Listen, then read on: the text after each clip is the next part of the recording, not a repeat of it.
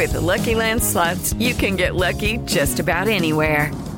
This is your captain speaking. Uh, we've got clear runway and the weather's fine, but we're just going to circle up here a while and uh, get lucky.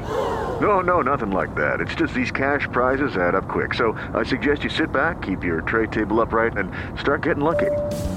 Play for free at LuckyLandSlots.com. Are you feeling lucky? No purchase necessary. Void where prohibited by law. 18 plus terms and conditions apply. See website for details. Mais desistir. Tudo isso e muito mais a, a, cobertura completa da guerra na Ucrânia, dentre outros assuntos, no Morning Show desta quinta-feira, que começou, Paulinha.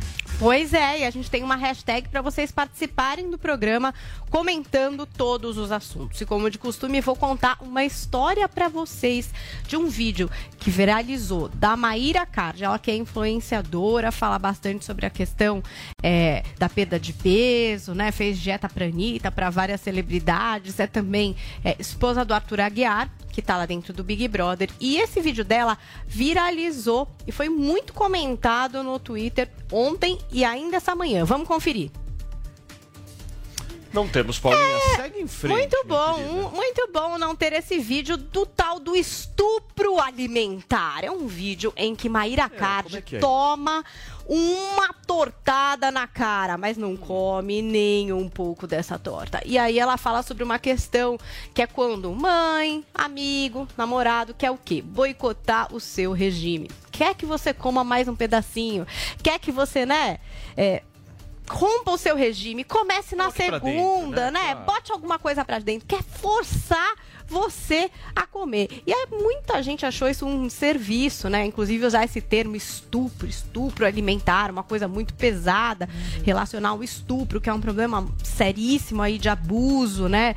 É, com essa questão do alimento, da mãe que oferece ali um pedaço de bolo, da avó que pede você comer, sei lá, esse tipo de coisa. Teve gente que achou que hashtag ela forçou. Então a hashtag forçou.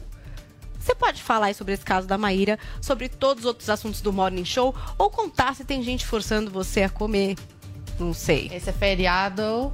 Foi complicado, eu, né? Foi complicado, né, amiga? Foi complicado para você? É, eu falava, ah, não vou tomar café da manhã. Aí a mãe da Paulinha, não, tem que comer, tem, tem que, que comer. comer. Minha mãe praticou, forçou você. Forçou, né, Zoe? É. Mas o melhor dos mundos é você ter comida, né? Eu Alguém forçar você a comer e você ter comida. Paulinha, inclusive. vamos falar eu... de liberdade aqui, porque cada um tem o poder de escolha. Pode certo. ser, você eu pode escolher também. Eu forçado a parar de comer Tá sendo forçado? Bem, essa é, semana é o começo. Por quem? a entrar na academia. é uma, é uma questão. A gente tá né? forçando. Ah, conta pro público. especial de Vinícius Moura na academia. Conta pro público. O, o, pe, o, pessoal do Morning, a turma do Morning estará amanhã malhando todos é, juntos, isso. né? Um dando força Cobertura pro outro. completa no Instagram, Vinícius Moura JP. Meu caro Vinícius Moura, para quem nos acompanha pelo YouTube e pela Panflix, Sim. já identificou ao seu lado esquerdo e direito de quem nos assiste o economista e comentarista político Alan Gani, que vai participar com a gente. Alan, obrigado, irmão, por ter vindo, por ter Imagina, aceitado o nosso convite. É sempre, sempre um prazer participar aqui desse programa, falar contigo, com o Vini, com a Zoe, com a Paulinha e com a sua audiência. Tá preparado? Porque claro. hoje é Alan versus Zoe. Não quero nem saber. não tem amizade por aqui. Olha só, gente, nós vamos começar atualizando o programa de hoje, é, atualizando a situação do oitavo dia de guerra na Ucrânia. Vini, traz alguns detalhes pra gente do que acontece agora por lá. Pois é, né, Paulo? Já é o oitavo dia aí de, desse conflito, né, da, desse ataque russo à Ucrânia. A Ucrânia que confirmou, admitiu hoje que a cidade de Kherson já foi aí tomada pelos russos, era uma das cidades estratégicas. Os russos que estão ainda é, seguem né, atacando outras cidades aí, pontos-chave aí da, uh, da Ucrânia e vive-se a expectativa também aí sobre os conflitos em Kiev. Né? O prefeito de Kiev afirmou na manhã dessa quinta-feira, Paulo, que a situação na capital ucraniana é difícil, mas por enquanto está controlada. Esse comunicado foi feito pelo canal dele no, no, Telegram e aconteceu também depois de algumas explosões aí atingirem o município na última noite. Nós tivemos hoje cedo também um pronunciamento do ministro das Relações Exteriores da Rússia, o Sergei Lavrov. Ele culpou os países do Ocidente por começarem a falar em guerra nuclear e diz que isso não está na cabeça do governo russo. Ainda bem, né, Paulo? É. Que a Rússia não está pensando numa guerra nuclear. E ele atacou, olha, alguns. Uh, alguns personagens envolvidos aí nesse conflito. Ele declarou que o presidente dos Estados Unidos, Joe Biden, tem experiência e sabe que não há alternativa às sanções a não ser a guerra mundial. O ministro russo também disse que seu país estava pronto para enfrentar essas sanções impostas pelos Estados Unidos e pela União Europeia por causa dessa invasão da Ucrânia, mas que não esperava que elas visassem atletas, intelectuais, artistas e até mesmo jornalistas. Hoje a gente vai mostrar que isso também está se expandindo um pouco para o campo das artes. Aí a Paulinha vai, vai falar um pouco aí sobre o que a Netflix também está fazendo lá de, de punição, está aplicando de punição na Rússia. Aí o Sergei Lavrov admitiu que apesar dessas medidas tomadas contra o país, a Rússia tem muitos amigos e não pode ser isolada. Ele também fez diversas críticas aos Estados Unidos e à OTAN, afirmando que a guerra foi provocada por eles e que a Rússia tenta se defender das articulações ocidentais por mais poder no leste europeu. Ele ainda voltou a ressaltar que a operação militar do país contra os ucranianos visa, entre outras coisas, desarmar a Ucrânia e garantir que Kiev não se junte à OTAN. Esse é um ponto chave aí do, do conflito. Ele também insistiu no discurso de que as forças armadas russas estão atacando apenas alvos militares na Ucrânia e não civis, mas acrescentou que a expressão dano colateral é usada desde as guerras ocidentais no Iraque e também na Líbia, referindo-se, portanto, a centenas de civis que já foram mortos aí na Ucrânia. E por fim, Paulo, ele também diz que a Rússia tinha informações de que os Estados Unidos estavam preocupados com a perspectiva de perder o controle sobre o que ele descreveu como laboratórios químicos e biológicos na Ucrânia e acusou o Reino Unido eh, também de construir bases militares lá. Ele ainda acusou o presidente ucraniano Volodymyr Zelensky um, de, de ser um judeu étnico de presidir uma sociedade onde o nazismo está florescendo. E por falar em Volodymyr Zelensky, Paulo, ele também falou é, hoje mais cedo que vai reconstruir cada edifício do seu país destruído pelas tropas russas durante os confrontos uh, na, na Ucrânia. Né? Ele também afirmou que a população não vai se render ou desistir. O Volodymyr Zelensky, que como a gente é, disse aqui ontem, né, Paulinha, tem sido visto aí como um símbolo de, de resistência aí nesse conflito todo. Ele que era um ator, comediante, acabou se tornando aí é, presidente da Ucrânia. E a ONU, Paulo, já diz em mais de um milhão de refugiados, mais de um milhão de ucranianos que deixaram gente, o país. Né? Isso significa 2% da população da Ucrânia. O Alan, eu estou dando uma olhada aqui justamente no mapa. Se a gente enxergar, eu vou até passar para nossa produção esse mapa, porque aí a gente tem a clareza exatamente de onde estão posicionados os soldados russos no território ucraniano. Mas se a gente analisar essa situação de Kharkiv, que é a segunda maior cidade na Ucrânia, os russos conseguiram tomar Kharkiv. Isso tem um simbolismo e uma representação política, é, principalmente para a questão aí é, da guerra na Ucrânia, muito forte. Agora, muitos analistas, Alan, estão dizendo que se tomar Kiev, a guerra acaba e a vitória é da Rússia. Você concorda? Olha, eu acho que sim. Por quê? Porque um confronto direto entre o Ocidente e a Rússia é impensável. Aí a gente está falando do risco do fim da humanidade.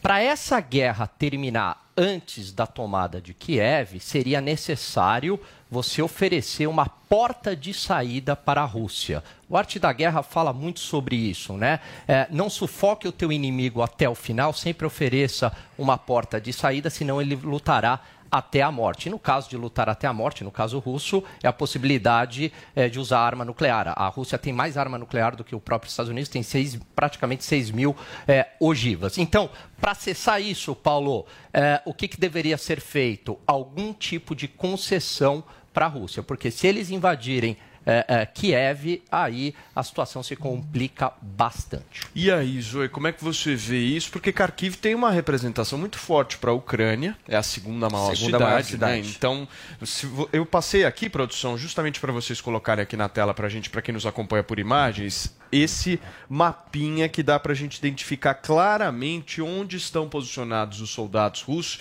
e entender a estratégia russa, meu caro Alan Gani, porque justamente numa guerra você vai cercando, né, Paulinha? Vai vindo de todos os lados e avançando para o centro. É exatamente esse Paulo, o movimento. Paulo, mas eu queria aproveitar para fazer uma Olha aí, pergunta. Zoe, dá uma olhadinha aí. Para quem nos acompanha eu por imagens. Eu queria fazer uma pergunta para o Alan. Só, só, explicar esse mapa rapidamente. Ó, onde temos uh, os, os pontos laranjas são exatamente as posições que estão localizadas o exército russo. Percebam que uh, Kiev está ainda uh, com algum tipo de influência ucraniana, mas cada Sim. vez mais há um avanço do exército de Vladimir Putin. O Alan, ele entende muito desse assunto, já foi professor de geopolítica. Eu queria te perguntar, você não acha, Alan, que o Putin me, eh, meio que se surpreendeu com, com a resistência da, da Ucrânia, porque essa invasão já teria acontecido se fosse pelo Putin. Você não acha que está um pouco atrasada essa invasão já? Zoe, vamos lá, né? Quando, quando que essa questão começa? Para eu responder a tua pergunta, eu tenho que voltar lá no final da Guerra Fria. No final da Guerra Fria, há um acordo do Ocidente, principalmente Estados Unidos, com a Rússia, de não expansão da OTAN. O que seria a não expansão militar aí da OTAN? A adesão de outros países, de antigos aliados soviéticos ou uh, de países que pertenciam ali à ex-União Soviética. Muito bem, essa expansão ela ocorreu. E os russos sempre se incomodaram com isso. Veja, eu não estou dizendo quem está certo ou quem está errado aqui. Eu estou simplesmente dizendo a, a lógica. Sobre os interesses a, exatamente, de cada país. Não tem santo aí. Exato. A previsibilidade de cada país nesse jogo, nesse xadrez geopolítico. Então a Rússia sempre se incomodou. Muita gente fala, ah, mas houve ali Lituânia, Letônia, Estônia entrando né, para a OTAN e a Rússia não fez nada. Não fez nada por duas razões. Primeiro, porque estava muito enfraquecida na época. Segundo, porque eram estados menores, de menor interesse econômico, de menor interesse estratégico e não tinha um laço cultural de valores eh, familiar como, e linguístico também, como havia entre a Rússia e a Ucrânia. A Rússia fala grande irmã Ucrânia. Muito bem. Uh, em 2008, há uma escalada nessa tensão no uh, comprometimento de Bucareste, na Romênia, onde a OTAN explicitamente diz: Geórgia e Ucrânia serão muito bem-vindas uh, na OTAN. A Rússia deixa muito claro: se isso acontecer, a segurança da Europa está ameaçada. O ministro de Relações Exteriores da Rússia diz isso. Ele está dizendo, em outras palavras, nós vamos contra-atacar. Recentemente, pela política dos democratas, do Biden, apoiada pelo Deep State americano, que é ali o, os democratas e uma ala do Partido Republicano, George Bush, Mitt Romney, né? Uh, enfim, há uma, um conjunto de interesses entre essas duas alas na guerra, é, insuflam, apoiam, pilham a entrada da Ucrânia na OTAN. Muitos conservadores nos Estados Unidos foram contra isso, como Tucker Carlson, uma voz hoje praticamente isolada na Fox News, Annie Carter foi contra, Diné Souza foi contra, Jack Pozobiec foi contra, uh, Paul Joseph Watson foi contra, entendendo que seria mexer num vespeiro. Você não está lidando com o Afeganistão, você está lidando com a Rússia, que tem energia, que tem commodity, que tem um espaço aéreo gigantesco e principalmente que é uma potência militar. E por isso que esses conservadores é, acreditavam que deveria ter uma política de neutralidade na região. Política que o Trump entendeu. O Trump era um negociador, então ele entendeu que não valeria a pena não comprou a briga. comprar a briga. Não, eu não vou comprar. Tem tanto conflito no mundo para que, que eu vou comprar uma briga justamente com a Rússia? E mais, o Trump entendeu que o grande adversário geopolítico dos Estados Unidos hoje não é a Rússia. O grande adversário é a China. E em algum momento, como a história já mostrou, eu vou precisar da Rússia para conter a China. Na Segunda Guerra Mundial, ideologicamente separados Estados Unidos e Rússia, eu precisei da Rússia para conter o nazismo. Eu preciso da Rússia para conter a hegemonia do Irã, a tentativa de hegemonia do Irã no Oriente Médio. Eu precisei da Rússia para acalmar a situação na Síria. Então, ter a Rússia como inimiga e jogar no colo da China é uma estratégia o tá, suicida. O que você está dizendo para a gente é o seguinte: hoje o que acontece na Ucrânia é culpa do Biden. Eu digo que é culpa do Biden, escrevi isso no meu Twitter, Por quê? Porque ele insuflou, ele incentivou, ele mexeu num vespeiro desnecessariamente. Alan, é, nessa possibilidade da tomada de Kiev e do que vocês reconhecem que possa ser até uma vitória da Rússia, o que, que acontece? Então, eu acho. É, existem aí duas visões e tem uma da, que eu não concordo, viu, Paulinha? Que é o seguinte: ah, o Putin quer refundar a antiga União Soviética. O Putin é muito inteligente para isso. O Putin que, tem... que ele está querendo? Então, o Putin quer a OTAN fora da, da, zona de influência dele e ele quer manter a zona de influência sobre essas regiões. Então ele vai para cima dos outros países também.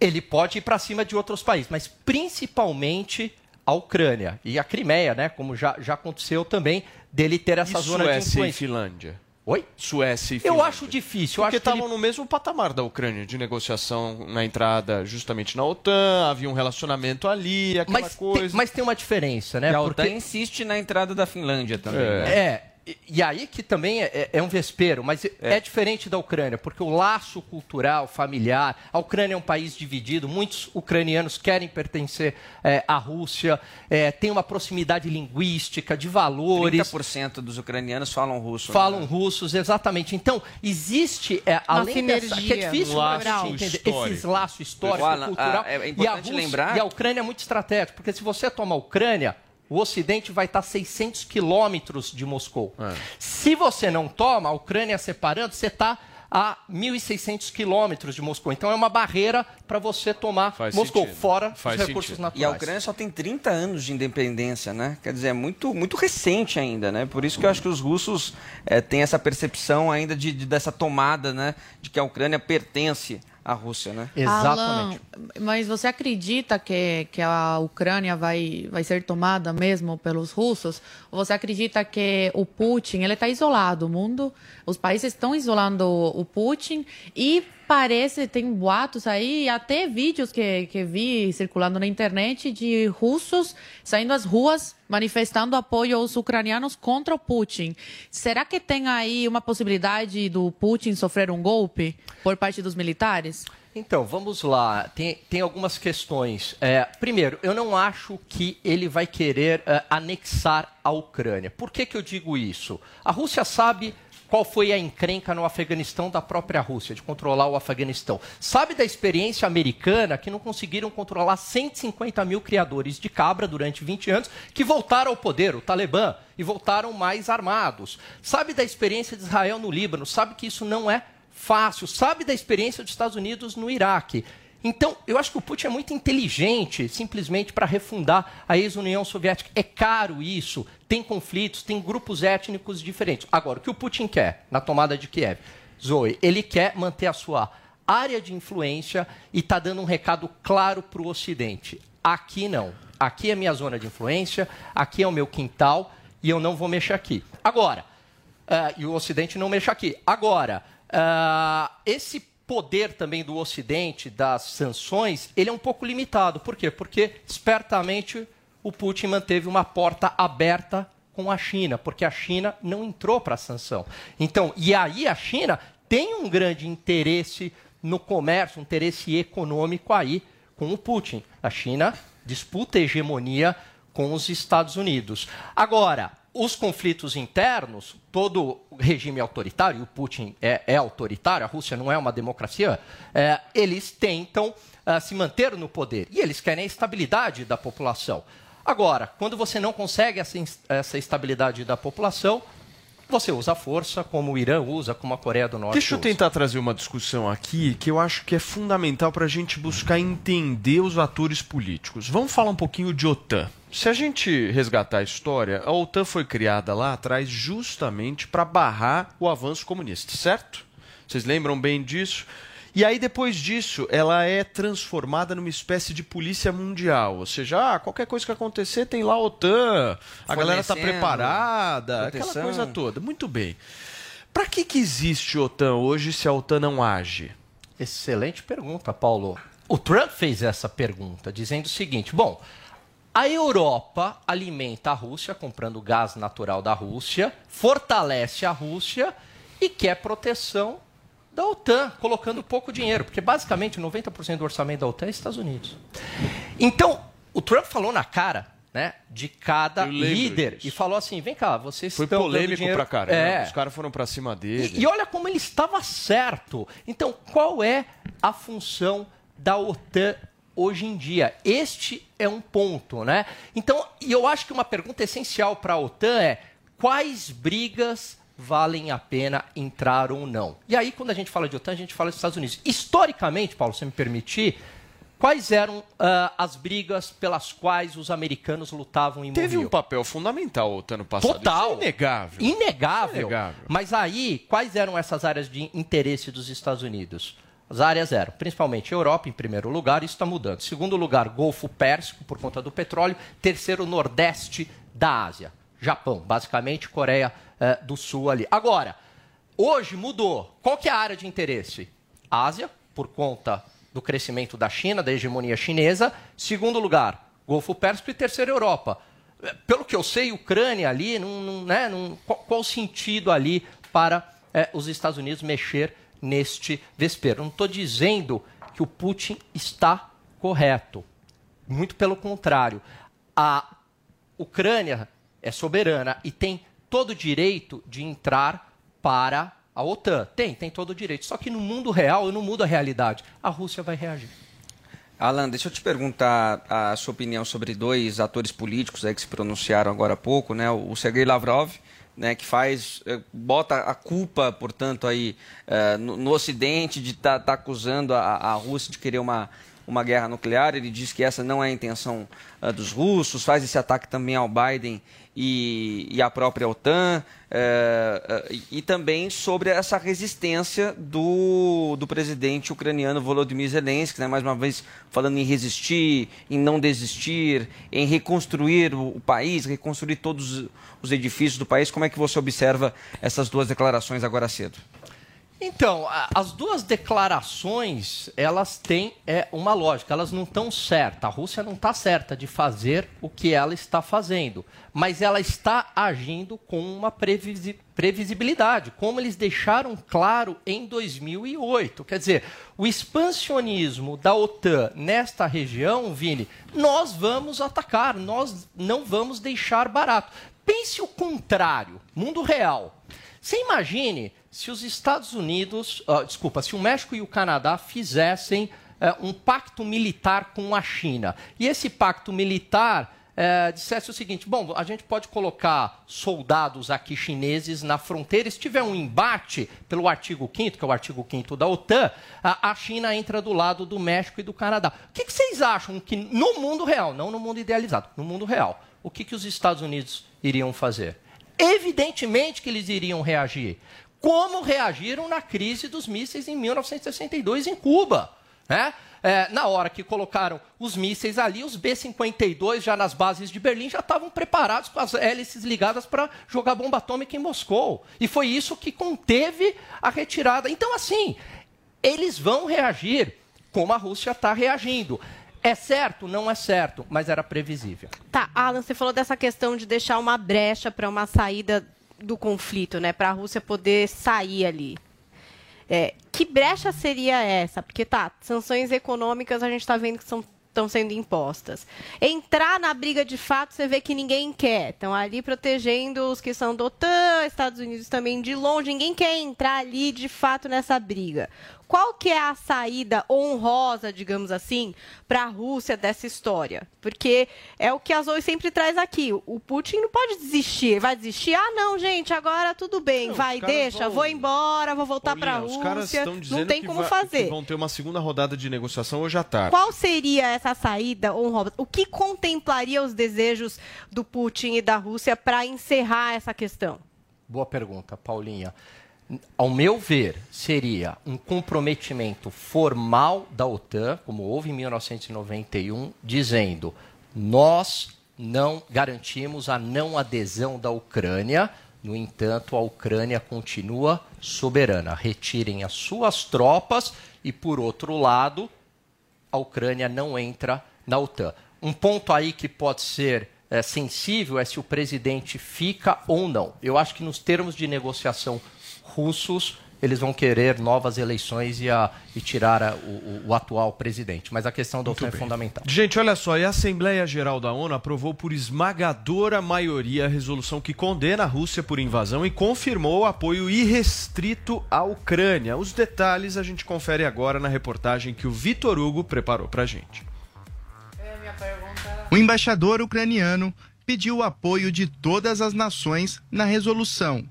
Serhiy Kelski comparou o governo Putin ao nazismo e afirmou que o objetivo da Rússia não é a ocupação, mas sim o genocídio.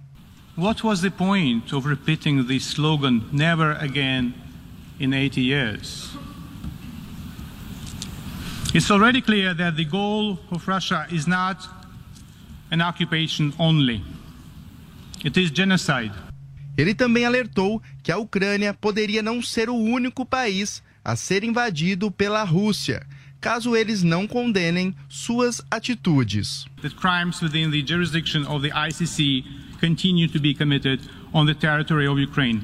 A resolução aprovada na ONU condena todo o ataque russo ao país ucraniano e exige a retirada imediata de todas as suas tropas daquele país.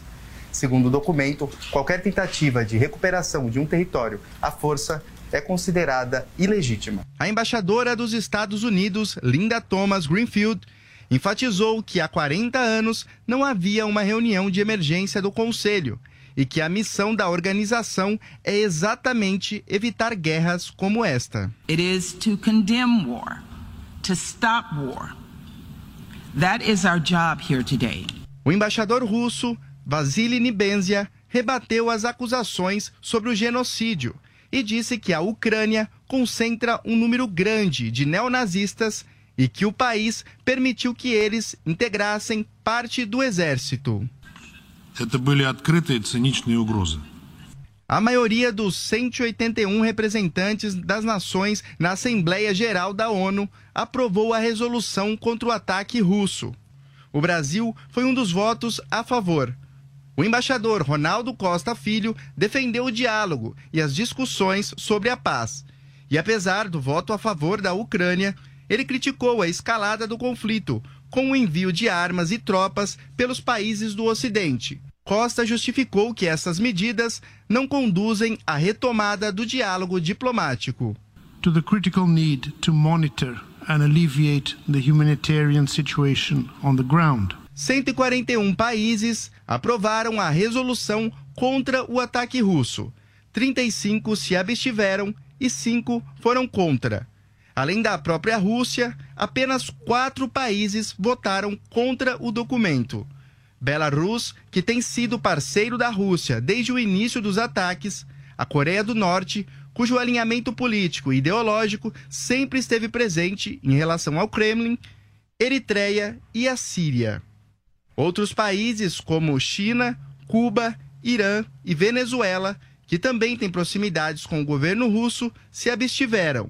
Depois da votação, o presidente dos Estados Unidos, Joe Biden, se manifestou.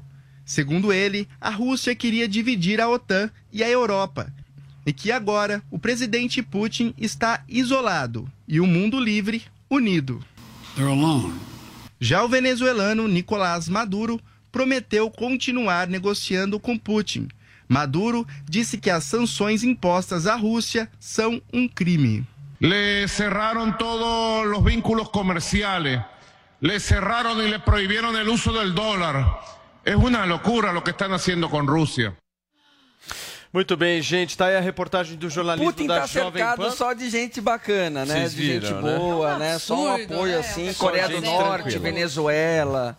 Bacana. Vamos falar um pouquinho de ONU, Alan? Vamos lá. O que, que você acha da ONU hoje em dia, hein? Porque eu- eu vejo ela fazendo três coisas: resoluções, notas de repúdio e também citações de letras de músicas eh, que são bonitas, como por exemplo Legend, né? Ô Paulo, você é muito fino, você é muito elegante, você acabou falando que eu iria falar de uma outra maneira. A ONU, nos últimos 50 anos, não serviu para absolutamente nada, a não ser para gerar empregos para um bando de burocratas.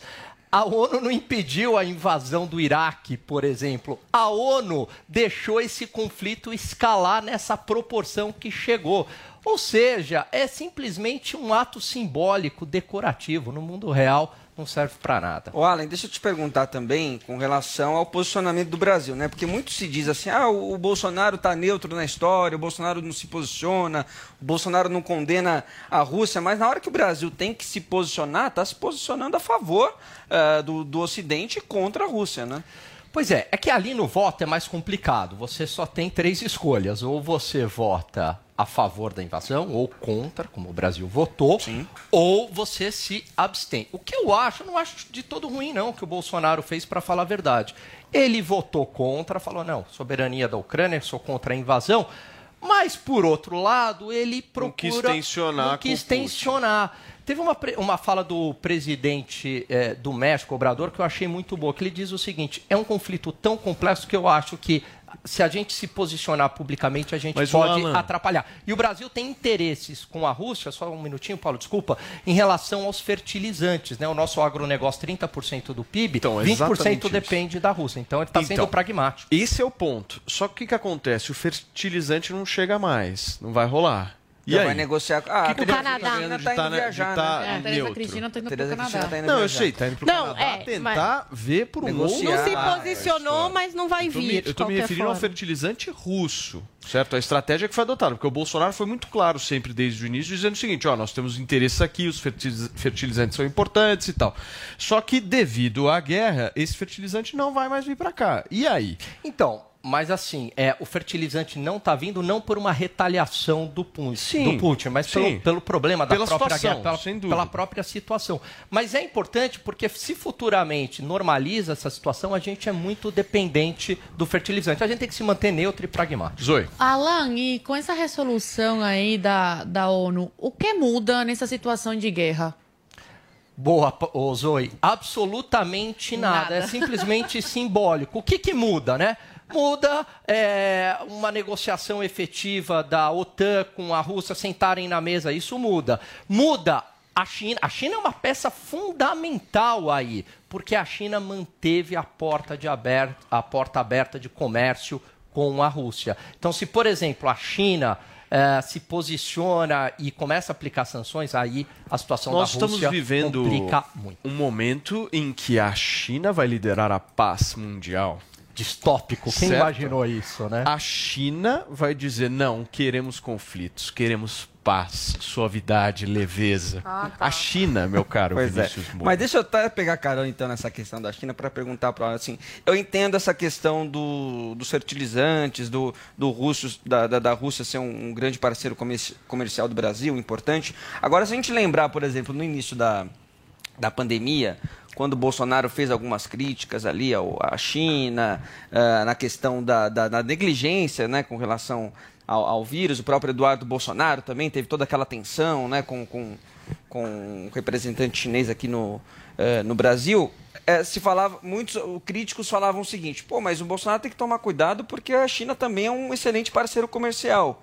E naquela situação parecia que ele não se preocupava muito com isso e agora ele está tá se preocupando. Tem algum elemento a mais que você consideraria para esse essa mudança de postura do, do, do, Bolsonaro com Vini, relação à Rússia? Posso só trazer que vai além dos aqui? fertilizantes? O Pode. jornalista do Globo, Lauro Jardim, está informando, e inclusive segundo ele possui algumas fontes, que o presidente da República teria enviado para alguns grupos de WhatsApp uma mensagem que diz: Estados Unidos não é mais uma nação virtuosa e só existe a Rússia, a China e a Liga Árabe capaz de enfrentar a NON, a nova ordem mundial, e que o comunismo se transmutou e voltou para o berço europeu. E aí, pois é. Alan, é. me explica. Bom, vamos lá. É, quando você está no meio dessas potências, dessas potências militares, você tem que pisar em ovos, né? Você acende uma vela para o santo e outra para o diabo. E, e vai tateando, porque evidentemente o Brasil, uma razão pragmática também, não dá para bater de frente com a China, Vini, como você bem colocou. Sim. Por quê? Porque a nossa principal parceira comercial, a gente é, vai, vai ter efeitos reais para a população mais pobre aqui se a gente perde uma parceria, por exemplo, com a China. Menor crescimento econômico, é, menor crescimento econômico aumento do desemprego, aumento da inflação, etc. Uh, então, é muito complicado. Eu acho que o Brasil, historicamente, tem essa habilidade em se manter neutro. Né? Você pode até se posicionar, mas com muito cuidado. Tá? Então você condena, mas você não compra a briga e vai tateando. Em relação à a, a fala do, né, a suposta fala aí do, do Bolsonaro, tem uma questão que eu queria trazer, só pegando o gancho, tá? Uh, os Estados Unidos não são mais uh, aquele país que todo mundo tinha na, na década, né, como uh, ideal da década ali de 70, da década de 80. Realmente, os Estados Unidos ele mudou muito. E muito desse enfraquecimento do que está ocorrendo hoje nos Estados Unidos, Paulo, é, vem da cultura, dos valores. A partir do momento que a sociedade lá começou a se preocupar mais com uh, linguagem neutra, uh, linguagem neutra, ideologia de gênero, é, pautas ISD de uma maneira muito exagerada, é, enfim, vitimização de bandidos, condenação da polícia e deixou a liberdade em segundo plano, é claro que isso vai ter Mas efeito nas instituições. Alan, você concorda comigo que isso gera uma confusão mental tremenda na cabeça das pessoas? Porque olha só a lógica, quem era inimigo ou contra o comunismo, agora é uma espécie de comunista porque está junto com o comunismo, certo? E quem era comunista, agora é uma espécie de salvação mundial porque se a gente for analisar, Rússia e China, então, são as, as potências que vão, de alguma forma, trazer uma certa tranquilidade para o mundo. Ou seja, olha a loucura. loucura. Olha a Não, e é horroroso que é achar que China e Rússia, né? Esse pessoal aí que está apoiando isso, pelo amor de Deus, são regimes altamente autoritários, né? ditatoriais. O que se faz na China, os desrespeitos aos direitos humanos é, que se faz na China é uma coisa é, brutal.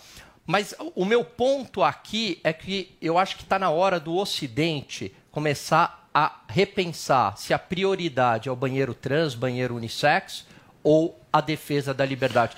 É tão interessante isso que tem um documento vazado da própria China, do governo chinês, está no Twitter do Paul Joseph Watts, documento oficial, onde a China reconhece essa deterioração de valores dos Estados Unidos, que fizeram os Estados Unidos ser uma grande potência, esses valores, eles reconhecem isso e enxergam que isso está tendo um enfraquecimento geopolítico. Olha, gente, e falando ainda sobre essa relação entre Brasil e Rússia, um diplomata ucraniano pediu ao governo brasileiro para cortar relações comerciais com os russos. A Camila Yunis já está ao vivo com a gente, vai explicar melhor o que, que o encarregado de negócios da embaixada disse, né, Camila? Bom dia, seja bem-vinda.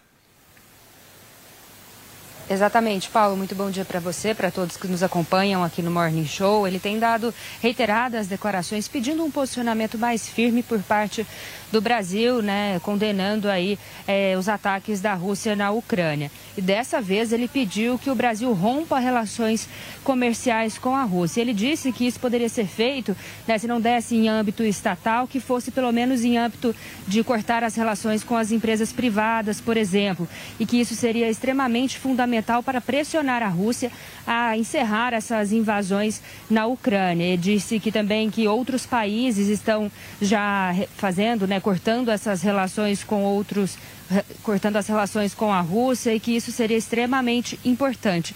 A gente lembra, a gente veio aqui ontem no Morning Show, falou sobre essas declarações do diplomata Anatoly Tic-Tac. Ele já falou né, que precisa de um posicionamento mais firme por parte do Brasil, que não dá para ser neutro no momento em que a situação é essa, no momento de invasão, e cobrando agora, portanto, é, esse fim das relações comerciais com a Rússia, que a gente sabe que teria um impacto significativo, né, Paulo?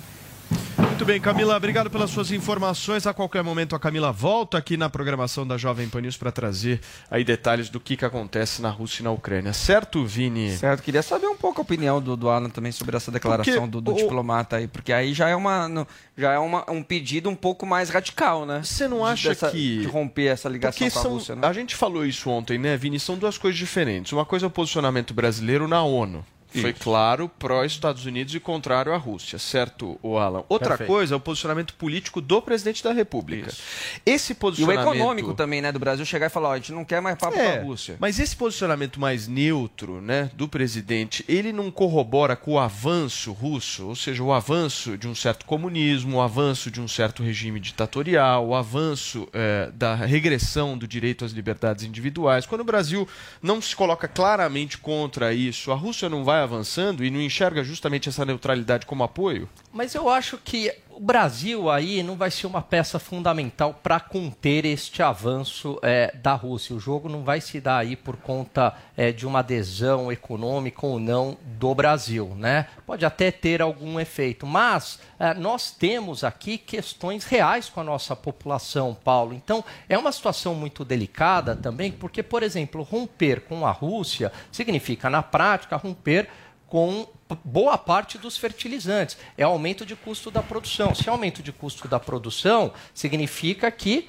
é inflação de alimentos. Tem um outro ponto, é menor crescimento econômico, menos uh, a, a, produção está mais cara, menos empregos. Então, é muito complicado, porque a gente também tem que pensar né, pragmaticamente, e aí, uh, qual é o benefício que a gente ganha uh, tendo essa, este apoio incondicional Alan, do Ocidente contra eu a Rússia. Eu concordo com o que você está falando, mas se a gente for analisar a política que o presidente da República fez, por exemplo, no primeiro ano do seu governo, ele foi para cima da China. Vocês lembram muito bem disso? Inclusive Isso. falava vacina, a vacina aqui do Dória em São Paulo. Lembram Vírus disso? Vírus chinês, vacina. Isso é um enfrentamento claro à China, ou seja, não condiz justamente com essa postura a hoje. preocupação de agora. De uma preocupação de, ah, não, preciso, preciso ficar um pouco mais neutro. Aquele Bolsonaro de 2019 era um cara combativo ao comunismo, combativo às esquerdas, claramente contrário à China. Não é esse Bolsonaro que a gente está vendo Mas hoje. Mas a Rússia certo? não se beneficia certo. do Brasil. É, manda fertilizante, sim, dá dinheiro para a Rússia, mas só.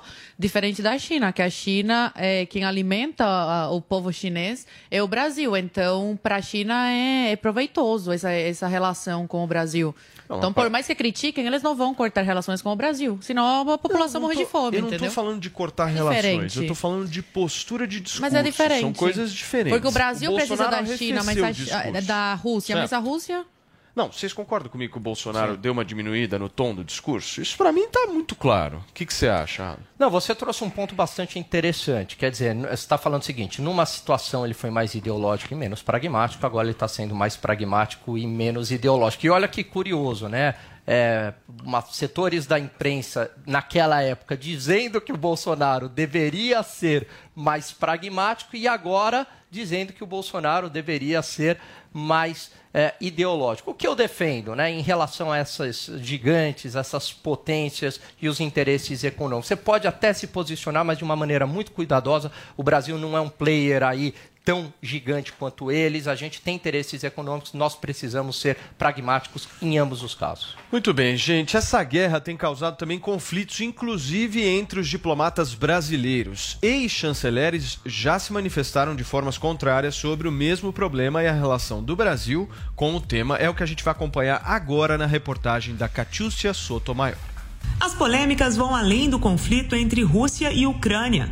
O ex-ministro das Relações Exteriores no governo atual, Ernesto Araújo, por exemplo, afirma que a neutralidade defendida pelo presidente Bolsonaro transmite uma preferência pela Rússia.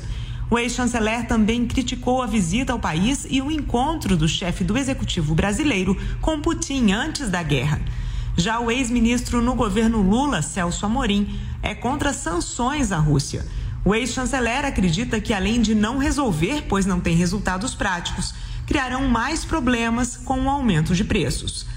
No Congresso Nacional, parlamentares têm se manifestado sobre os impactos econômicos da invasão, como a alta do barril do petróleo e os prejuízos sobre a importação de fertilizantes. A neutralidade do governo e a situação dos brasileiros em áreas afetadas são outros motivos de preocupação de políticos nas redes sociais. Senadores como Romário e Jacques Wagner informaram ter enviado ofícios ao Ministério das Relações Exteriores para obter informações sobre o apoio que o governo está oferecendo. De acordo com Itamaraty, apesar do incentivo para que todos saiam de Kiev rumo às fronteiras da Polônia e da Romênia, a embaixada do Brasil na capital ucraniana continua aberta e atendendo aos brasileiros que ainda estiverem na cidade. Em comunicado, o Ministério das Relações Exteriores informou que, para prestar melhor assistência, parte da equipe da embaixada ficou em Kiev, de onde opera de maneira remota por questões de segurança, e parte foi deslocada a Lviv, devido à grande movimentação nessa cidade, com destino à fronteira. Nas redes sociais, o embaixador do Brasil na Ucrânia, Norton Rapesta, postou a chegada a Lviv com a equipe da embaixada e brasileiros em deslocamento. Ele destacou que a retirada é parte do trabalho do Ministério Brasileiro. 2 de março de 2022, acabamos de chegar de Kiev, a viagem de 650 quilômetros aqui. Brasileiros, estamos bem, eles seguem para a Polônia, para a Romênia. Esse é o trabalho do Itamaraty, tá? Obrigado. Obrigado, obrigado, obrigado. Foram abertos dois postos de atendimento consular para os brasileiros que querem deixar a Ucrânia. Um em Lviv, perto da fronteira com a Polônia, e o outro em Chisinau, capital da Moldávia, para ajudar os que querem sair pela Romênia. Daqui a pouquinho a gente vai entender um pouco melhor essas críticas do ex-ministro Ernesto Araújo, mas antes, Paulinho, eu queria muito saber como é que tá a nossa hashtag do dia. Muita gente aqui participando, hashtag forçou. A gente contou aqui o curioso caso de Maíra Cardi, que falou do estupro alimentar. Inclusive, eu acho que ela vai estar hoje no pânico, viu, gente? Talvez tratando desse e de outros assuntos. E o pessoal tá comentando todos os assuntos do Morning aqui com a nossa hashtag forçou. E a, e gente, a gente, tem o vídeo, vídeo né? agora, viu? É, Vamos conferir, então, o vídeo que causou toda essa polêmica, Maíra Cardi falando do estupro alimentar. Tá na cara. Mas não come. E Quando a pessoa que você mais ama, que diz que mais te ama, a sua mãe, seu marido, a sua melhor amiga, quer te empurrar, goela abaixo, aquilo que você disse não. Sabe por quê? É inconsciente porque eles não são capazes de lidar com a sua determinação de quando você diz não. Porque quando você diz não, eles têm que lidar com a fraqueza deles, não sendo capaz de fazer o que você está fazendo. É difícil dizer não, eu sei. Mas mais difícil ainda é lidar com quem te ama te forçando, te obrigando a comer aquilo que te faz mal. Só você sabe o quanto você chora no seu travesseiro, no seu silêncio da noite. Tá aí então o que disse a Maíra, a polêmica causada aí, o uso da palavra Olha, estupro bem forte, né? Assim, que eu fiquei com dó assim, da torta, amiga. Você viu a não, torta Eu acho que as pessoas estão com dó do Arthur Aguiar, por isso que estão deixando ele lá dentro. Eu quero, né? eu quero que ele vença. Já não sou Depois mais Pedro de um Scooby. vídeo desse... Alangani, eu quero saber a sua opinião sobre essa questão da torta, fundamental, importantíssima na geopolítica internacional, mas é daqui a pouquinho, porque o Morning Show vai para um rápido intervalo. Fica aí, é muito, muito, muito rápido, a gente conta muito com a sua audiência, são 10 horas e 45 minutos.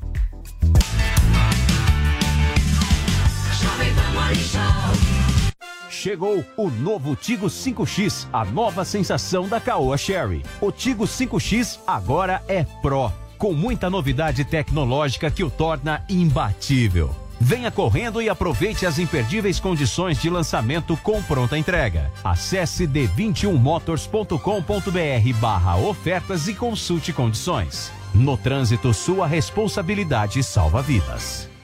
Jovem Pan, Morning Show. Jovem Pan Morning Show. As lojas 100 têm preço baixo sempre, mas neste mês o preço baixo será mais baixo ainda. É a sua chance de comprar tudo o que você precisa em condições ainda melhores. É o super mês do consumidor nas lojas 100. É preço mais baixo para você comprar mais fácil ainda. É crédito mais facilitado, mais prazo e prestações ainda menores. Super mês do consumidor. Facilidade assim, só nas lojas 100. Mais uma vez, como sempre, imbatível. Chegou, tá no ar, vai começar. Pode ter certeza. Chuchu Beleza. Chuchu Beleza. Oferecimento C6 Bank. Baixe o app e abra sua conta. Gente, e eu que tava indo pra Nova York, aí virei pro Rô, falei que a gente precisava comprar dólar. O Rô falou, Sam, esquece. Entra agora no app do C6 Bank e abre uma conta global. Falei, que é isso? Aí ele me explicou que é uma conta em dólar ou euro no mesmo app da minha conta C6 Bank no Brasil. Super fácil de abrir, que é só seguir o passo a passo e pronto. Aí com a conta global a pessoa consegue comprar dólar ou euro com a cotação menor, pagando menos IOF, consegue fazer saques no exterior e o melhor, né? Qualquer compra internacional com a conta global sai em média 7% mais barata que com o cartão de crédito, você acredita? Não, falei, então tá. Eu abro a conta global no C6 Bank, a gente vai pra Nova York, eu compro aquela bolsa carérrima que eu tava de olho, e com o dinheiro que eu economizar eu te pago um jantar no Cipriani pra você não brigar comigo, que tal? ah, parece maluca, né? Não, sério. Se você vai viajar e é que nem eu, que gosta de gastar, mas não gosta de jogar dinheiro fora, abre agora uma conta no C6 Bank. Doutor Pimpolho. Droga. Detesto ter que trazer cachorro pra passear, meu. Que saco. Vai, Atila. Faz cocô logo que eu tô cheio de coisa pra fazer. Vai, meu. Aí, acabou? Então vambora, vai, meu. Ô, ô, ô, você não vai recolher o cocô do cachorro? Quem? Eu? É. Você vai deixar o cocô do seu cachorro aí no meio da calçada? Vou. Por quê, meu? Algum problema? Lógico que tem, pô. Você não sabe que as pessoas quando saem pra passear com o cachorro tem que sair com um saquinho plástico pra recolher cocô? Amigo, saquinho plástico até trouxe, meu. Mas catar esquece. Por que não? Porque eu tenho nojo, meu. Só de pensar eu já quase vomito, meu. Que frescura, pô. Se o senhor tem nojo de recolher cocô, o senhor não devia sair pra passear com o cachorro. Fala isso pra minha mulher, então, meu. Ela que fica me enchendo o saco pra passear com o Átila. Que absurdo. Meu, já que você tá tão indignado, meu, quer catar o cocô pra mim? Como é que é? É, meu. Mas eu te pago, ó. 20 reais pra você recolher esse cocô e jogar na lixeira pra mim. Hã? 20? É, ó. Tá aqui o saquinho. Não, 20 não. 50. Tá bom, vai, meu. 30 e não se fala mais nisso, beleza? Tá. Bom, agora que eu já vi que você topa recolher cocô na rua, tem um maré turbo estacionado em frente à minha empresa, meu. Quanto você quer pra tirar aquela bosta de lá, hein, meu? Doutor Pimpolho. Chuchu Beleza! Quer ouvir mais uma historinha? Então acesse youtube.com barra chuchu beleza. Visita E do, coisa. Bolsonaro. E foi para a questão do fertilizante. E o Bolsonaro conversou com o pessoal da Ucrânia. A Ucrânia falou que não via nenhum problema e que numa próxima oportunidade iam adorar receber o presidente. Deixa eu só receber aqui quem nos acompanha através do rádio. São 10 horas e 50 minutos. Seja muito bem-vindo. Nós estamos aqui justamente discutindo a crítica do ministro, ex-ministro das Relações Exteriores, Ernesto Araújo, a essa política eh, feita pelo presidente da República de neutralidade. Aí a gente está discutindo É. aqui o que quer ser neutro, certo? Será que ser neutro é defender que o Brasil seja uma para internacional? Como o Ernesto já defendeu quando era o ministro? E aí? E criticava o Ocidente, falando que o Ocidente era globalista? E Uma mudança. Vocês estão muito Uma anti-Ernesto mudança aqui, curiosa hein? de discurso Sim, aí do. Ernesto. Concordo Você com a Zoe. Concordo com a Zoe. Alguma coisa não tá certa. E eu, Eu e Vini concordar. e eu concordo com a Zoe pelo seguinte. Eu, tô neutra. Ah, porque, né? A Paulinha vai votar de um jeito e vai dar a opinião do outro. A né? Paulinha Eu ela, tô ela vai colocar o voto Seja dela. o que isso É. queira dizer pra vocês aí. Paulinha, tuita do- da maneira que você pensa e seja justamente neutra agora. Tá bom. Eu vou ser neutra agora. Eu não sei, mas Zoe trouxe um ponto. Teve um pessoal que, de fato, apoiava o Bolsonaro, agora não apoia mais. E quando você não apoia mais, o que você faz, amor? Você estabelece pontos de crítica. Então, chama atenção, mas não é surpreendente. Escuta, mas Não, tem mas um para fazer crítica tem Peraí. que ter o fundamento. Ele foi leviano nessa colocação. O Ernesto, ó, eu tenho várias discordâncias do Ernesto Araújo, mas a posição dele é a mesma desde o início. Ele não tá mudando, não. Quem tá mudando é o Bolsonaro. Não, Você sabe quem em relação essa apoio ao dele o Bolsonaro, não a Bolsonaro? posição A dele. esquerda, que ele tanto Não, mas, odeia e combate. Zoe, eu não tô vendo esquerda ou direita. Tô vendo o seguinte: se o cara defende uma aproximação com os Estados Unidos da maneira como o Ernesto defendeu, ele tá seguindo Mas na administração Trump, né? Agora é uma outra administração Tudo também. bem, mas então você vai. Será que o você vai- Ernesto defenderia uma aproximação Peraí, dos Estados Unidos de Biden? Numa Aí também democracia, sei. não dá pra você se aproximar ou não dos países apenas pelo presidente. Eu tá acho também, Paulo, mas o que a estão gente percebe entendeu? é que há diferença sim. Havia muita proximidade quando o Trump estava lá. Isso, Agora que tem o exato. Biden, não há tanta, aparentemente, pelo menos no ar, a gente não Mas sente que está Erne- o, que o naquela Ernesto Araújo proximidade. está dizendo é essa aproximação tem que ser mantida mesmo com o Biden. É, Ah, eu tô- eu tô agora, mas compreendendo. o Biden. Por quê? Peraí, rapidinho. Porque é importante para as relações exteriores né, do, do Brasil. E porque o Ernesto, então, critica o Bolsonaro fazer política e ser obrigado a fazer negócio com o Centrão para conseguir aprovar eh, projetos importantíssimos para o Brasil. Percebe? Percebe como ele, ele não é coerente nas ideias dele? Ele defende que o Bolsonaro tem sim que se, se aliar e ficar mais próximo do, do Biden, que é um esquerdista, globalista, mas não pode ficar perto do Centrão para poder governar. Cara, e, e, isso, sabe? Não fecha. Esses pensamentos aí não, não, não fecha. Eu e, queria que o Ernesto é, explicasse e ele fala isso. da viagem como se fosse um compromisso geopolítico. Não era. Era um compromisso comercial, econômico já agendado há muito tempo. Tem um Mas, erro Alan, de premissa. a- a- Agora, é óbvio acreditam Estados- que ele o Brasil poderia- futuramente vai visitar os Estados Unidos, mas isso já estava na agenda, né? Não, no sentido de que, exatamente por isso, como era uma coisa muito, enfim, determinada, o assunto que seria tratado e tal, muita gente acredita que o Bolsonaro poderia não ter ido e ter, enfim, que fosse um ministro, que fosse essa parte técnica para resolver o que tinha que ser resolvido.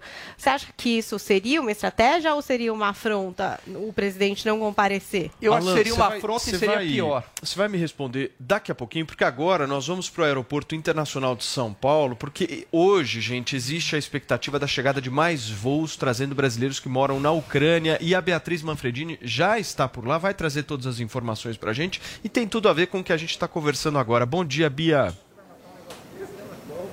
Bom dia para você, Paulo, para todo mundo que acompanha a Jovem Pan. Olha, a gente já acompanhou, inclusive, a chegada de um jogador, o Júnior Moraes. Ele é atacante no time Shakhtar Donetsk, lá da Ucrânia. Ele atua no país há pelo menos 10 anos e é naturalizado ucraniano, inclusive, desde 2019.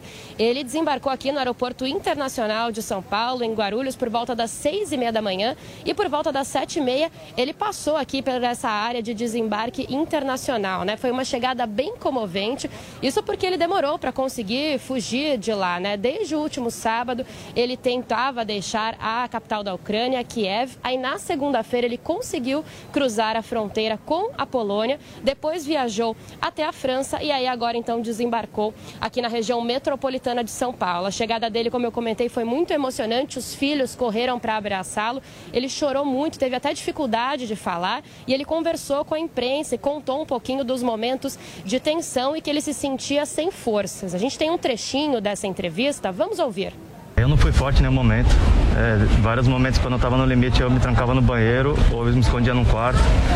Orava, colocava um louvor, orava, pedia força para Deus porque eu não podia fazer isso na frente de ninguém. Não desejo a guerra para ninguém. Eu só tô aliviado por estar com a minha família, abraçar eles. É, desde o começo foi a única coisa que eu pensei.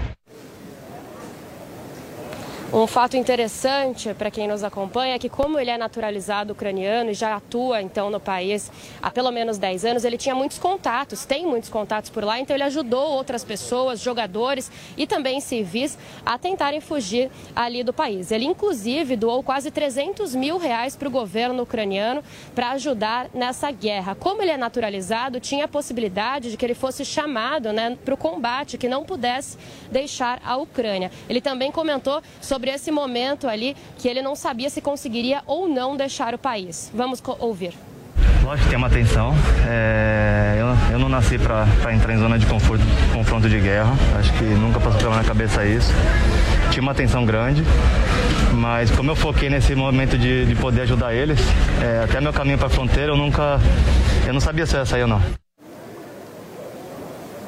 Então agora ele diz que é momento de abraçar a família e tentar continuar ajudando o povo ucraniano daqui da maneira que ele puder. E só para a gente encerrar, tem expectativa de chegada de mais jogadores né, aqui ao Brasil entre hoje e amanhã. Hoje, às 4h10, lá em Viracopos, né, em Campinas, o jogador Lucas Rangel deve chegar lá de Viracopos. Ele segue para Porto Alegre e ele provavelmente vem acompanhado para Viracopos de outros companheiros, o Fabinho, o Derek Freitas e também o Marlisson. Eles estão vindo de Lisboa.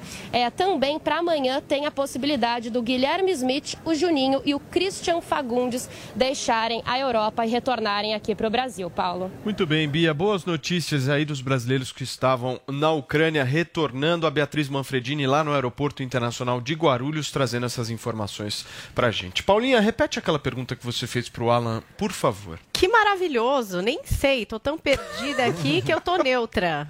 Não Muito sei nem bem. que pergunta eu fiz Mas eu lembro, era, Qual- qual foi o, a pergunta? Se o Bolsonaro deveria... É uma boa pergunta, Paulinha. Se o Bolsonaro deveria ter ido Ah, ou não. É, nesse encontro qual? Se seria afrontoso do presidente ter marcado esse encontro e nesse momento que estava se iniciando ali um possível conflito, ele dizer que não iria. Você falou que poderia ser até pior. É, se ele fica, a imprensa vai falar assim...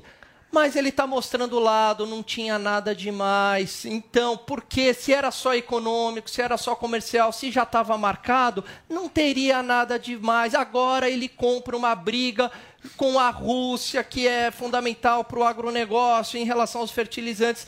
Então, assim, se ele ficasse, ele ia apanhar do mesmo jeito. Se ele fosse como ele foi, ele ia apanhar do mesmo jeito. Eu não vejo o menor problema, porque não era uma pauta geopolítica, era antes do conflito em si, dessa escalada da guerra, ah, e já estava na agenda. Não E até a problemas. própria Ucrânia é, entendeu. Mas e essa fala aí, me solidarizo com o povo russo, e que aí até foi pedido, né? Eu não sei, algum representante ucraniano falou gostaríamos que o presidente se solidarizasse com o povo ucraniano, coisa que ele não fez até agora. Você entende que houve uma diferença de tratamento É, eu Sim, acho que- realmente, nas falas do presidente? Nas falas. foi infeliz. É. Nessa questão ele foi infeliz. É, você tem que, obviamente, porque aí a gente está vendo as imagens. né? É, a gente tem que. Quem mais perde com tudo isso é a própria população, principalmente a população ucraniana e a população mundial, porque vai ter mais inflação, menor crescimento econômico. Todos nós, de alguma maneira, vamos pagar por isso, mas principalmente os ucranianos. Muito bem, nós vamos para os Estados Unidos agora, Vini. Daqui a é pouco. isso? Daqui, Daqui a a pouquinho, pouquinho. então, a gente vai falar com o Eliseu Caetano, que vai trazer informações sobre essas novas sanções aí que os Estados Unidos estão impondo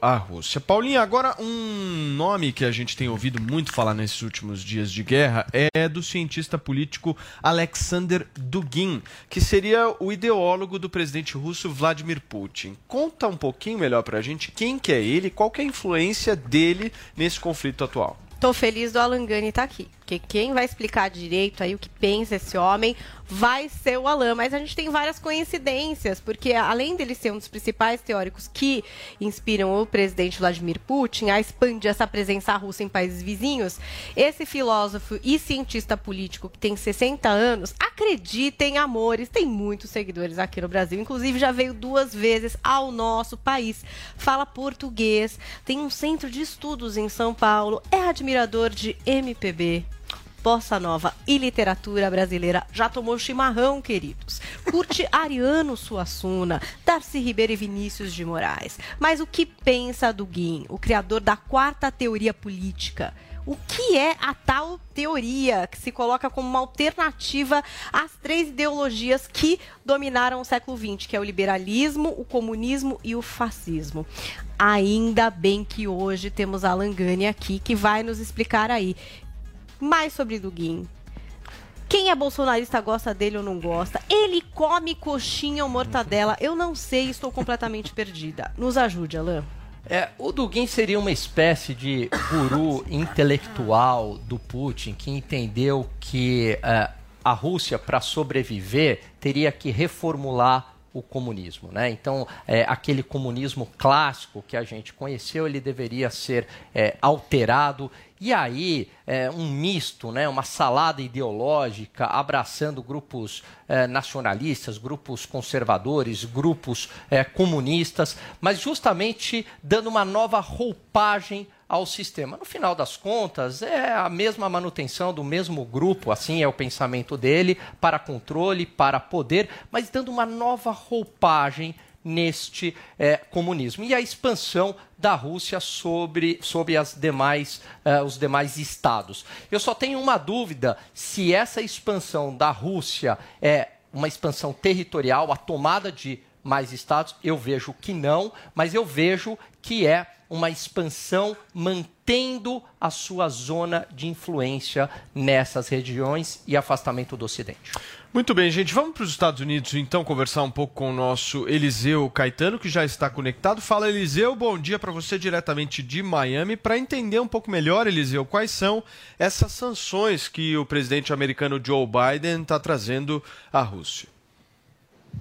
Salve, salve, Paulo Matias, salve, salve, turma do Morning Show. Muito bom dia para vocês aí no estúdio, bom dia também para todo mundo que acompanha a Rádio Jovem Pan e a Jovem Pan News. A gente segue daqui dos Estados Unidos, Paulo, acompanhando todos os desdobramentos dessa guerra entre Rússia e Ucrânia lá no leste europeu. Conforme temos anunciado ao longo de toda a programação e dos programas especiais aqui na Jovem Pan News, os Estados Unidos decidiram se intrometer e com força nessa questão. Joe Biden, apesar de ter tido ali um início considerado apático por muitos de não ter tomado decisões rápidas e talvez as esperadas pelos americanos, tem se empenhado diariamente em trazer atualizações para a comunidade internacional das ações realizadas pelos Estados Unidos. E as novas sanções foram ah, avisadas ontem através de Anthony Blinken, que é o chefe da diplomacia aqui dos Estados Unidos, viu? Ele disse o seguinte: ele qualificou o discurso de Vladimir Putin de provocativo, uma vez que Putin tinha dito ainda na tarde desta quarta-feira que poderia acionar aí uma possível guerra nuclear caso as sanções continuassem atingindo em cheio a economia russa. Ele disse que essa retórica provocativa sobre armas nucleares é o cúmulo da irresponsabilidade, também taxou de perigosa e disse que aumentar o risco de erro de cálculo uh, era algo que devia ter sido pensado pelos russos antes de ter entrado nessa guerra contra a Ucrânia, viu?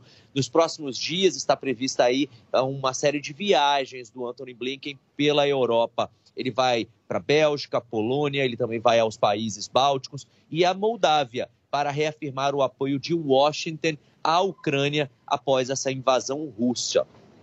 Russa, perdão. Enquanto isso, o porta-voz do Pentágono, o John Kirby, diz que os Estados Unidos adiaram um teste de lançamento de um míssil balístico que estava planejado para acontecer nessa semana, já estaria planejado inclusive há algum tempo, segundo ele, para não exacerbar, para não aumentar aí as tensões, né, entre os países Rússia, Estados Unidos e também a Ucrânia. E a gente segue acompanhando aqui, Paulo. Toda e qualquer novidade eu volto a qualquer momento na programação da Jovem Pan News ou aqui dentro do Morning Show.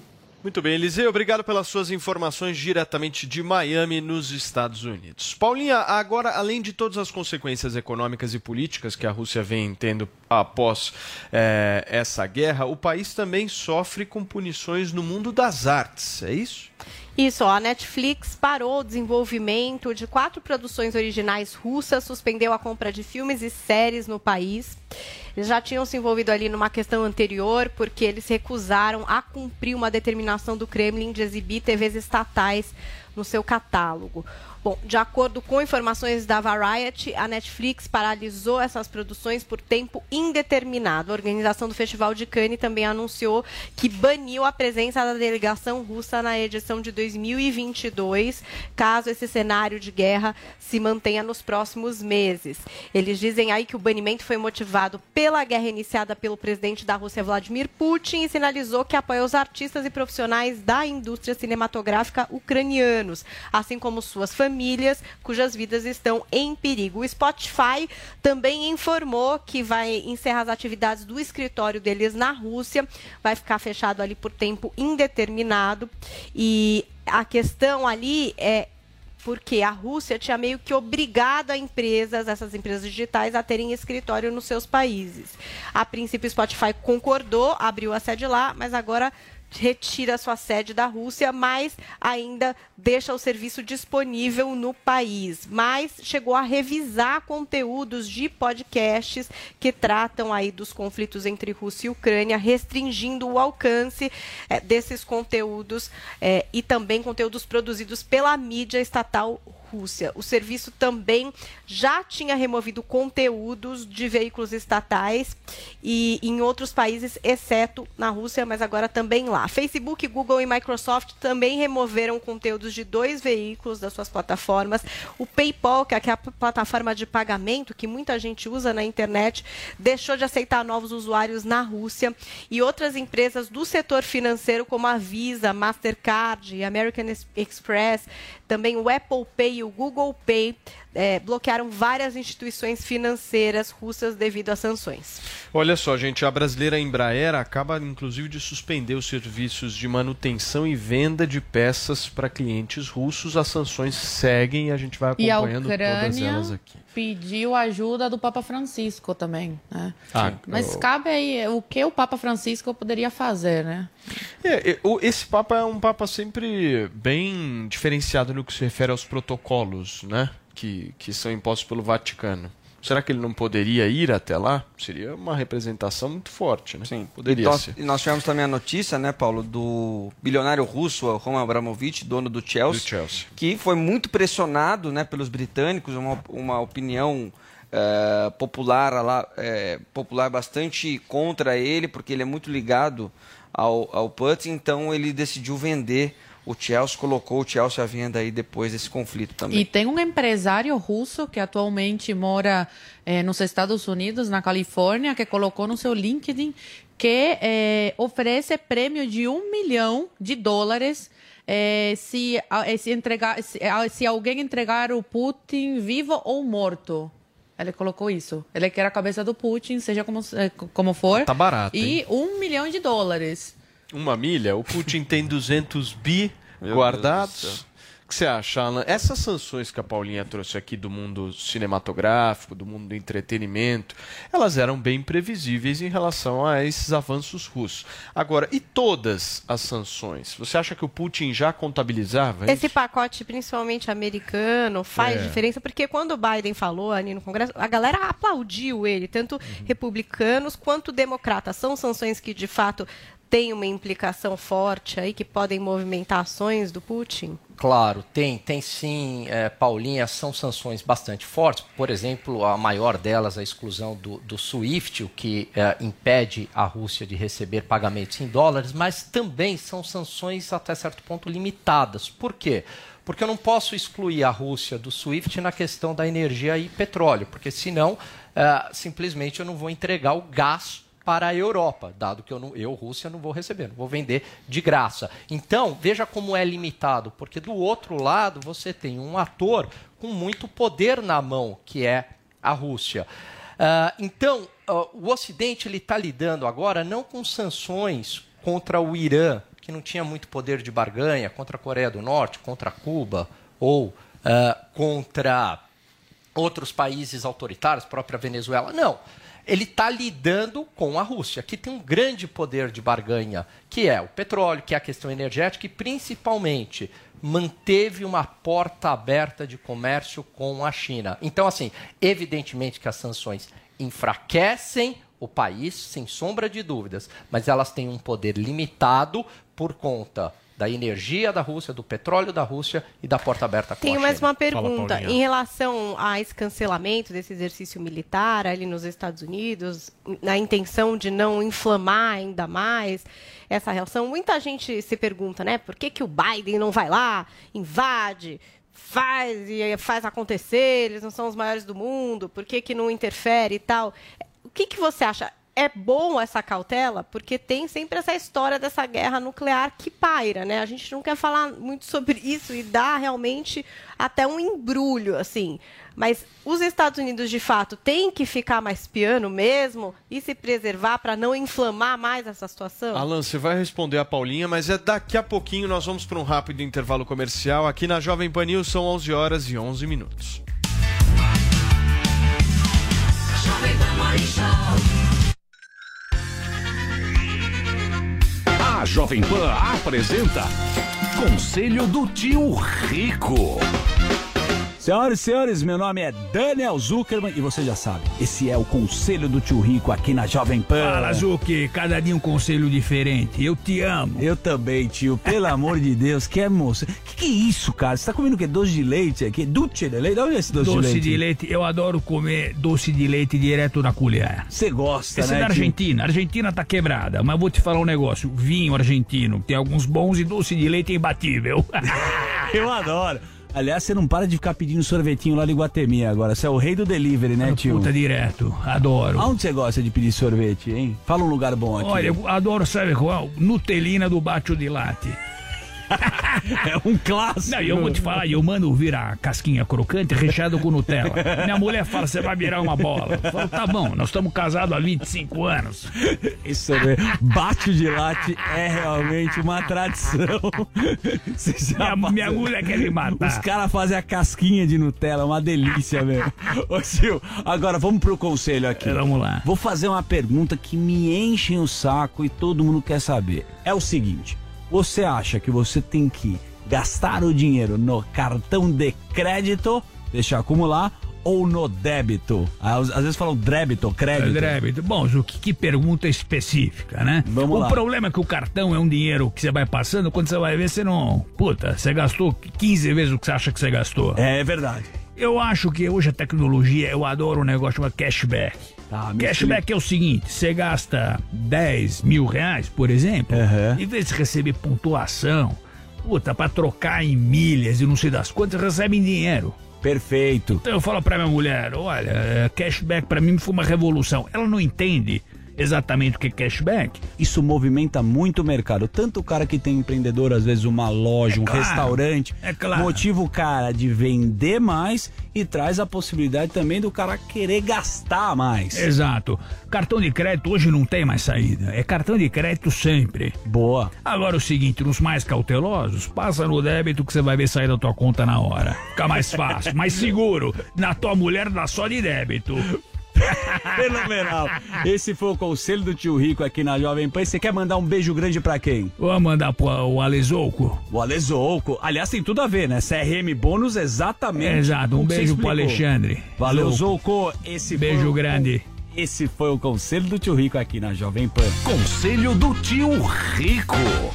O Tigo 7 Pro da Caoa Sherry está desafiando os melhores SUVs do mundo. Com motor 1.6 turbo e 187 cavalos, ele oferece o que existe de mais tecnológico em segurança, conforto, performance e conectividade. Tigo 7 Pro, feito para quem conhece, sabe o que quer, mas deseja mais, muito mais. Acesse d21motors.com.br barra ofertas e consulte condições. No trânsito, sua responsabilidade salva vidas. Jovem Pan, Morning Show.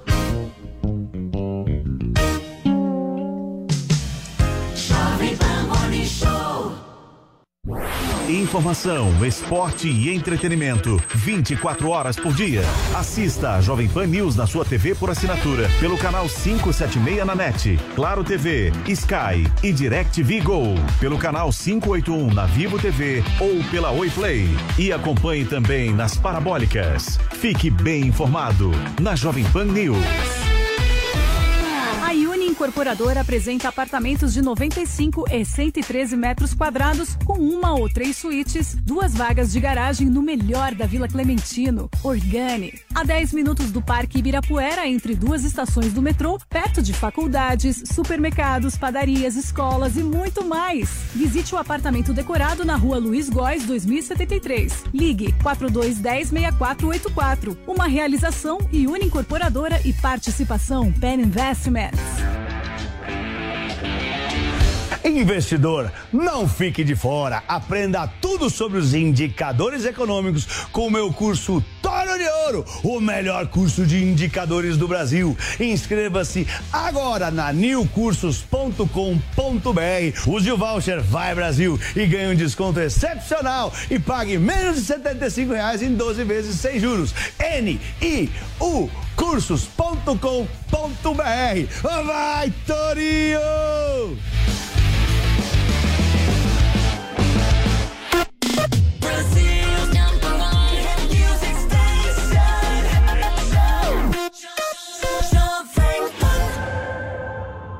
Lojas 100 têm preço baixo sempre, mas neste mês o preço baixo será mais baixo ainda. É a sua chance de comprar tudo o que você precisa em condições ainda melhores. É o super mês do consumidor nas lojas 100. É preço mais baixo para você comprar mais fácil ainda. É crédito mais facilitado, mais prazo e prestações ainda menores. Super mês do consumidor. Facilidade assim, só nas lojas 100. Mais uma vez, como sempre, imbatível. Quer sentir mais emoção a cada rodada do campeonato? Vai de Bob. Dicas certeiras, as odds mais confiáveis e uma variedade de índices para você fazer a sua melhor escolha. Acesse agora vaidebob.com, faça seu cadastro e dê seu palpite campeão. Vai de Bob. Jovem Pan.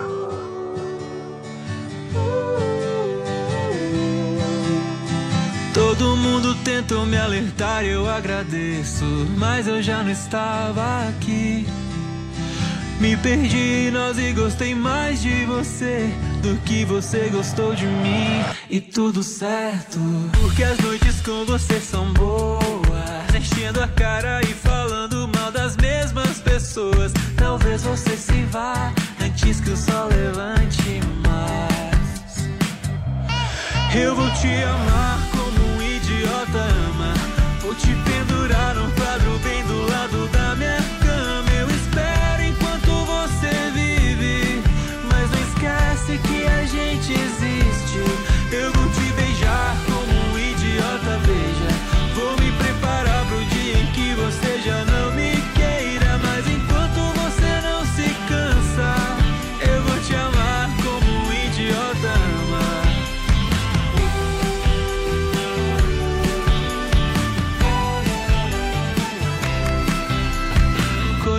Conhecia todos os teus jeitos de trapaça. Infelizmente eu caí.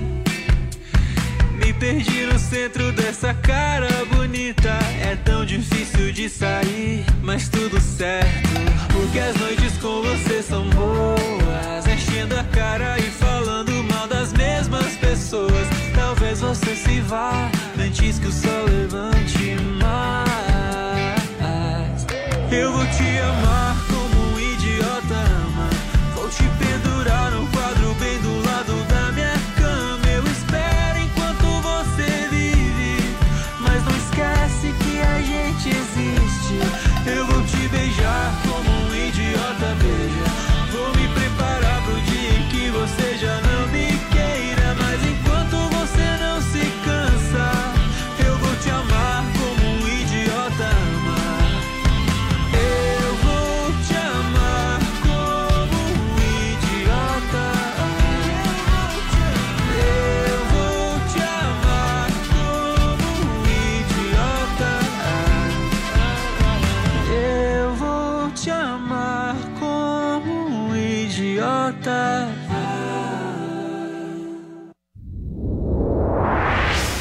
Nuts, eu queria muito receber você que nos acompanha através do rádio. A gente está conversando um pouco aqui no Morning Show e repercutindo essa pesquisa fresquinha de ontem, certo, Vini? Exatamente. Poder Data, eh, que mostra Lula com 40%, Bolsonaro com 32%, uma forte polarização entre Não, os e outra dois. coisa, E os é candidatos essas- aí da terceira via com menos de 10. hein? Essas pesquisas, elas ah, ninguém mais leva a sério, né? Estão descredibilizadas. Porque o que elas apontam aí, né? O Lula, vencedor, o Bolsonaro atrás, não, é- não condiz com a realidade. Porque a gente vê nas ruas, né? Que as pessoas das ruas são as que vão lá e votam. E o que a gente vê é que o Bolsonaro tem um apreço dessas pessoas. O Bolsonaro pode andar na praia livremente, que vai ter pessoas, uma, eh, várias pessoas ovacionando ele. E a gente não vê isso com o Lula. O Lula tem que andar toda vez eh, com escolta, um monte de segurança, tem que fechar a praia para andar com a namorada. Eh, Então a gente vê uma rejeição muito grande por parte da população, né? das pessoas que eh, das pessoas Essa- reais que vão lá e votam na Essa urna. pesquisa, eu acho, pelo menos, vai chamar um sinal amarelo para a Vai, campanha do Lula. Porque Vermelho. vocês lembram? Eu acho que essa já- diferença Meu, vai mudar, ainda tá começou- longe. Quando vai Lembra? chegando mais perto, vai trazendo um retrato mais real. Mas eu não acho que quem vota é só quem tá na rua. Tem muita gente que vota, aliás, quase todo mundo, e que não é tão ativista, que não tá assim eh, se manifestando. Mas por eu que acho o que medo do Lula de ir às ruas? eu acho que o Lula tem medo de ir nas ruas porque ele tem muita rejeição também. Como o Bolsonaro também tem rejeição. Eu não acho que só porque tem gente na rua quer dizer que tenha mais ou menos voto. Eu só acho que a pesquisa ela vai trazendo um retrato mais é, fidedigno, mais real, quando vai se aproximando, né? Quando vai se aproximando mais. Porque cada coisa que acontece, que nem isso, gente, agora tem uma guerra, você entendeu? É. E se essa guerra continua? E se aqui a inflação piora? E se não vem o. não- pode acontecer tanta coisa e aí as opiniões vão variando, Sabe qual é vão o dado mais variando e vão modulando. pesquisa? Quando a pesquisa pergunta para os entrevistados se eles sabem que vai ter eleição. Esse número, ao longo do tempo, de mês a mês, ele vai sendo reduzido. Então, eu me lembro muito bem no final do ano passado, esse número beirava os 60%, que nem sabia. Ou seja, 40% sabe, os 60% não faz a menor ideia do que está acontecendo. Esse número já reduziu para menos de 50%. Ou seja, a cada mês, a cada semana. mais perto. As pessoas chegando vão. as pessoas Agora eu vou decidir meu voto. Agora eu tenho que saber quem é. Paulo. Agora eu tenho que ter essa certeza. Pois não, Agora não é Ana. mais rejeição. Agora é em quem eu vou votar. E segundo a estratificação aqui do, do Poder Data, né, o Lula tem os maiores percentuais na região Nordeste, são 50%, e entre eleitores com renda familiar de até dois salários mínimos, 48%. Já o Bolsonaro empata com o Lula na região Sudeste, os dois têm 35%, e lidera no Centro-Oeste com 43%. O Bolsonaro também tem um desempenho superior entre o eleitorado evangélico. Muito bem, já que hoje é quinta-feira, a gente termina o Morning Show falando sobre cinema, porque tá todo mundo na expectativa para o novo filme do Batman, né, Paulinho? Eu já vi que você e o Vini fizeram alguns stories. O filme, Fizemos. ele tem quase três horas. Quais são as outras informações? Essa informação é importante. Três horas Três horas de filme é aquele filme pra, né? Toma um café É. antes de entrar, vai no banheiro, tudo isso pra você Muita poder pipoca. se concentrar. Mais três horas, senhoras e senhores, é tempo suficiente exatamente pra você o quê? Esquecer Robert Pattinson de Crepúsculo, onde ele era um vampiro, e focar agora neste homem sendo um morcego. Não é verdade? Será que vamos aceitar esse jovem como o novo homem morcego? E início de carreira, viu, gente? É o Batman jovenzinho. Ele tá ali na defesa de Gotham City, mas ainda não é o Batman que muitos conhecem de outros filmes do Batman. É um Batman mais iniciante, digamos assim. A direção é do Matt Reeves, que é o mesmo de Planeta dos Macacos, dos últimos bem elogiados. E o herói terá de combater Charada, que é vivido por Paul Dano. Também no elenco a Zoe Kravitz, fazendo a Mulher Gato, Colin Farrell como Pinguim, o John Torturro, que eu amo, como Carmine Falcone, e também o primeiro comissário Gordon vivido por um ator negro, que é o Jeffrey Wright. Agora, se você tá esperando esse morcegão, né, experiente, dono de si, muita calma nessa hora, viu? A promessa é de um Batman detetive, jovem e porradeiro. Agora, se você tá na maratona, filmes do Oscar, Amor, Sublime Amor, o remake do Steven Spielberg já chegou ao Disney Plus. Então você pode assistir em casa. Eu gostei. O filme que muita gente viu no cinema, o Vini assistiu e gostou. É um remake de um musical famoso, que por sua vez é uma adaptação de uma peça da Broadway. E o Vini até falou, né? Bem Romeu e Julieta mesmo, Muito. né, Vini? Bem Romeu e Julieta, aquela coisa do, da- do, do amor que não é possível, né? As gangues É. ali tentando impedir esse, esse romance, é aquela coisa, né? Um musical. Musical geralmente tem poucas chances, né? De vencer, de vencer o Oscar, mas o que, o que me chamou a atenção justamente foi a direção do Spielberg, né? Que eu não imaginava o Spielberg dirigindo um filme como esse mostra o quanto que ele é bom, né? Porque ele, ele consegue aí é, transitar em diversos universos e esse universo né, da, da Nova York ali dos anos dos anos 50, né, com muita dança, enfim. Eu achei um filme bem bonito, assim como achei muito bonito também o é, no ritmo do coração, né, Paulinho? Assisti ontem também. Coda, no ritmo do coração, Exato, que tá no tá Prime Amazon, Video. isso. A Amazon Prime Video que traz aí essa inclusão dos atores que falam na, na linguagem de Libras, né? Porque eles são surdo-mudos de fato, não como no filme original francês. No americano, de fato, são at- atores que falam a linguagem dos sinais. Até fizeram um discurso no SEG Awards, foram super aplaudidos, ensinaram todo mundo a fazer Eu Te Amo, foi super legal. Que é um filme que Então, num muito primeiro momento, também. né, Paulinha, parece até aquele filme Sessão da Tarde, meio leve, É. mas ele vai depois, quando vai chegando no final, ele vai te passando uma, Uma mensagem. emoção muito Uma forte. emoção muito forte, aquele momento que a, que a menina tá lá é, é, se, se apresentando Spoiler, no colégio. cuidado! É, rapidinho. Se apresentando no colégio e aí fica aquele silêncio que a gente se coloca no, no papel ali daqueles personagens é. surdo é, muito interessante. Esse filme é muito lindo. É a história de uma menina que nasce numa família surdo-mudo, então tem o irmão, a mãe e o pai, e só ela ouve e fala. Então ela é como um canal dessa família com a cidade, com as pessoas, né? E é muito bonito de ver como ela vai se descolando, se descobrindo e como a família vai se acomodando nessa nova de como situação. ela é extremamente dependente para a família, a família é dependente dela, dela também. também de como que ela é. É, tenta, né, se descolar um pouco disso e seguir o, o próprio caminho, né? Que não é uma questão tão, tão simples, mas o filme mostra muito bem isso. Então vocês estão me recomendando e recomendando a todos para assistir o quê? Vamos Coda. Resumir no Ritmo do Olha, Coração no Prime Video, no Prime Video da okay. Amazon. E vocês podem assistir também Amor Sublime Amor, que é esse remake do Steven Spielberg, que agora tá no Disney Plus, antes só nos cinemas. Todos têm indicação ao Oscar, são filmes muito bons. Para quem tá na maratona é importante. E tem uma coisa legal também. Hoje encerram-se a, a vota, encerra-se a votação que o público pode fazer para escolher os favoritos do Oscar. Então, uma categoria nova que o Oscar abriu. A gente, a gente, aqui no Brasil, a gente vota pelo Twitter. A hashtag é Oscar Fans Favorite. E aí tem 10 filmes que a gente pode escolher, inclusive filmes que não estão ali na categoria tradicional de melhor filme, como Homem-Aranha Sem Volta para Casa, filmes mais pop. Então, hoje é o último dia de votar, então hashtag Oscars Fan Favorite. E também tem Oscars Cheer Moment, que eles escolheram cenas dos filmes. Sabe aquela cena que todo mundo no cinema se anima? Ah, meu Deus! E fica feliz? Então eles vão mostrar também na noite do Oscar, Como no é dia é cena, 27 Paulinha? de março.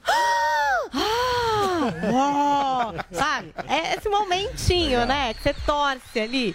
Isso também vai ser mostrado na noite do Oscar, numa tentativa de fazer essa integração com o Twitter, que virou parceiro da cerimônia, né?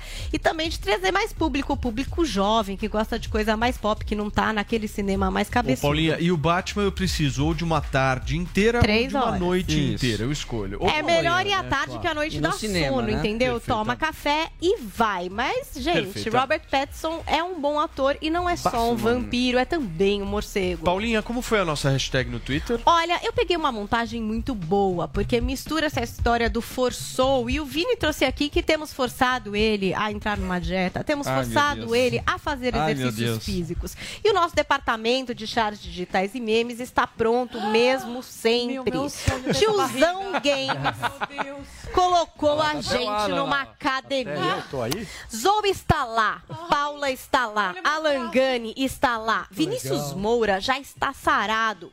Paulo Matias vai fazer, não sei, um leg press. E Fabi Barroso apenas observa ali atrás.